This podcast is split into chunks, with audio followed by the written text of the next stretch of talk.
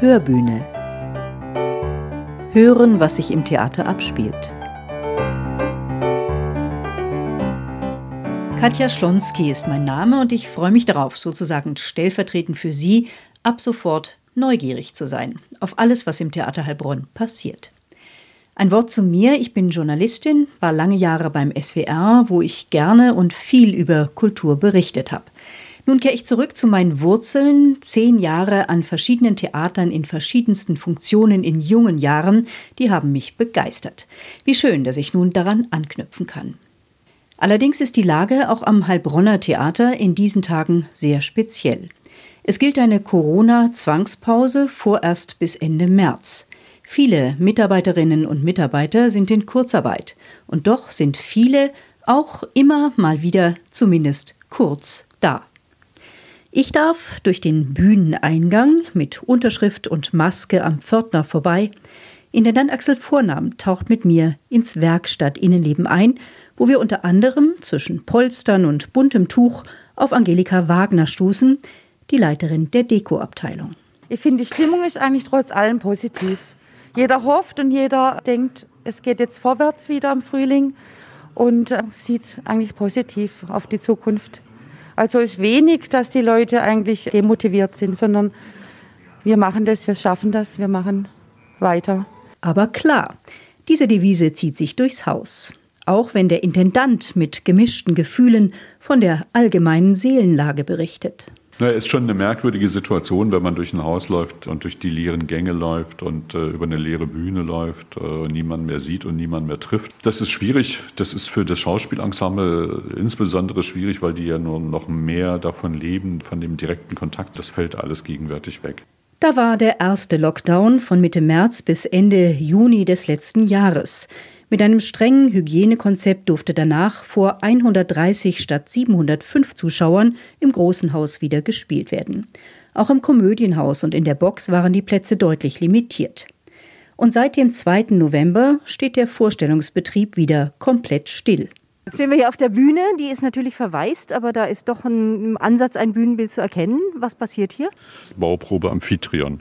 Premiere wird sein irgendwann im Juni und das sind jetzt die Vorbereitungen. Das heißt, dann guckt das Regie-Team, Regisseur, Bühnenbildner, gucken sozusagen, ob der Entwurf ihres Bühnenbildes, äh, was die Ausmaße anbelangt, was die Größenverhältnisse anbelangt, was die Wirkung anbelangt, ob das alles passt.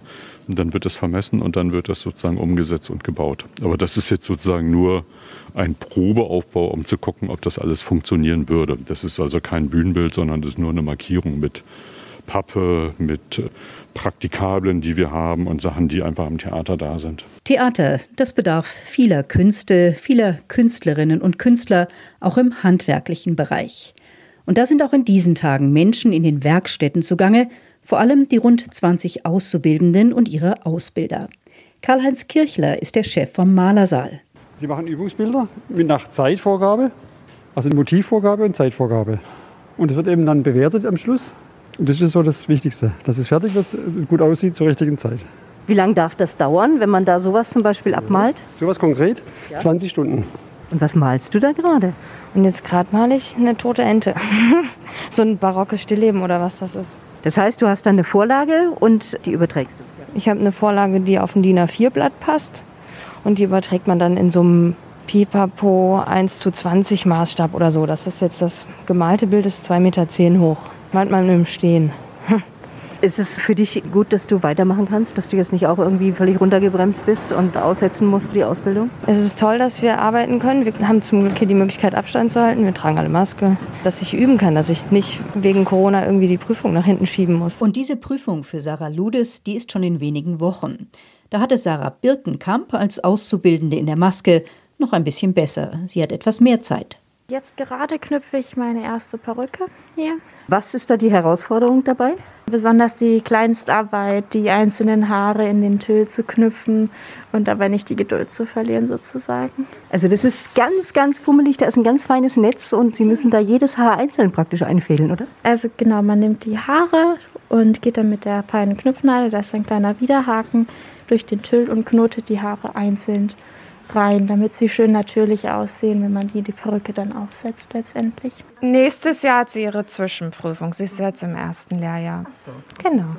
Und das heißt, Sie gucken immer mal nach ihr oder wie, wie ist das? Genau, wir gucken immer, sie knüpft jetzt fleißig und dann gucke ich, ob sie genug oder zu wenig Haare benutzt. Genau.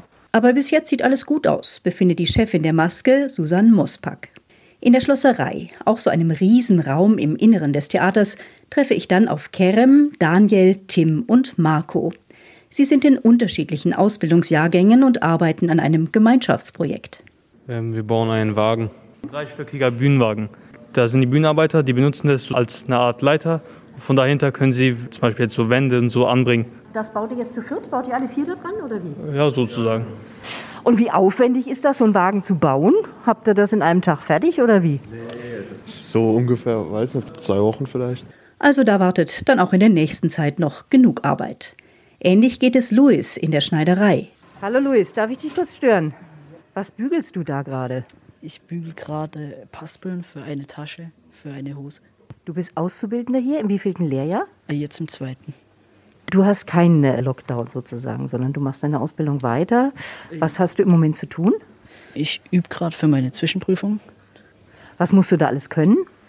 Da muss ich ein Hosenbein in der Prüfungszeit schaffen und dann das Hosenbein mit dem schon fertigen Hosenbein zusammensetzen, damit es am Ende eine komplette Hose gibt. Wie ist es für dich im Theater hier? Mir macht es wirklich sehr, sehr viel Spaß und auch sehr vielfältig, was man alles macht. Hosen, Sakkos, auch andere Kostüme.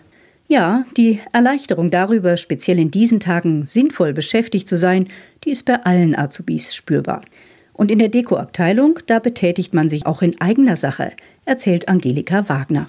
Richtig, genau. Auch für uns selber, unsere Kantine jetzt auch, Bistro, für die Zukunft, damit wir wirklich wieder gerne zur Arbeit kommen.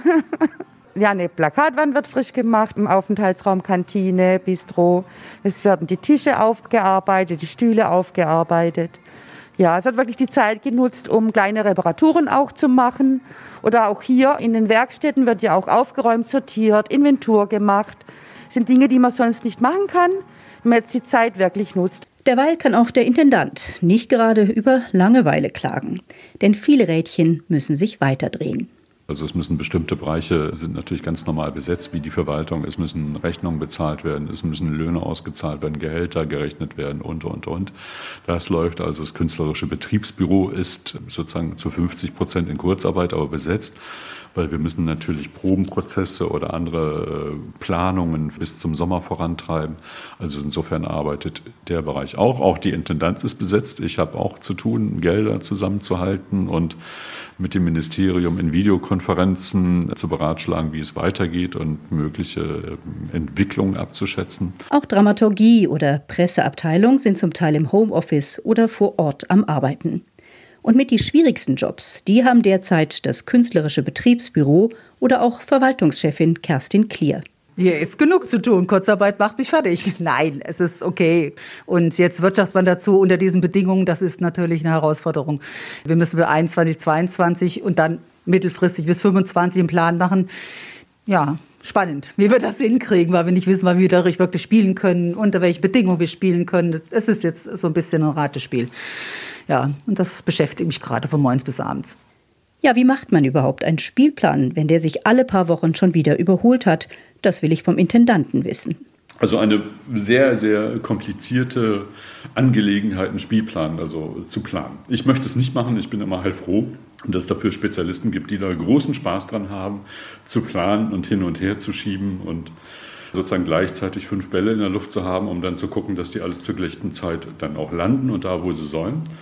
Also das ist eine, eine sehr komplizierte Geschichte. Und ähm, wir sind immer froh, wenn wir den Spielplan durchgestrickt haben. Jetzt sind wir in einer Situation, dass wir äh, permanent Pläne gemacht haben, die eine Verfallszeit von vier Wochen hatten oder so. Und das ist auf die Dauer sehr mühselig, aber nichtsdestotrotz einfach zu machen. Und das machen wir auch und das machen wir auch gerne. Und äh, wir haben auch immer gesagt, also auch im Lockdown, also wenn äh, beschlossen wird, wir spielen nächste Woche wieder, dann spielen wir nächste Woche, das kriegen wir hin. Klingt doch gut, oder? Unterstützung für diesen Plan gibt es auch vom technischen Direktor Christoph Letto. Also wir versuchen, die Produktion der kommenden Monate einzutakten. Also wir haben ja einige Produktionen vorgearbeitet, wir haben die Dekoration hergestellt, aber wir kamen nicht zum Proben. Manchmal kamen wir auch zum Proben, aber nicht zum Spielen, weil wir nicht mehr in den Saal dürfen mit entsprechenden Personen. Und die haben wir jetzt eingelagert oder verschoben auf die nächsten Monate und versuchen natürlich da auch einen Beitrag zu leisten, um Kosten zu senken und zu sparen, indem wir die Sachen nicht stur einfach vor uns herschieben und sagen, na, dann findet das eben nicht statt, sondern wir versuchen natürlich dann auch die Verträge zu erfüllen und die Produktion auf die Bühne zu bringen. Also das heißt, Sie haben schwer zu organisieren. Natürlich, natürlich. Es gibt immer einige Abteilungen, die sind hier und versuchen, den Lockdown zu nutzen, um eine weitere Planung zu machen. Also das künstlerische Betriebsbüro ist ja auch zur Hälfte besetzt, um dann die Planung auch weiter voranzutreiben. Und Gummibärchen helfen dabei, ne? Absolut, sind notwendig, ja. Wollen Sie eins haben? Na klar, das hilft fast immer.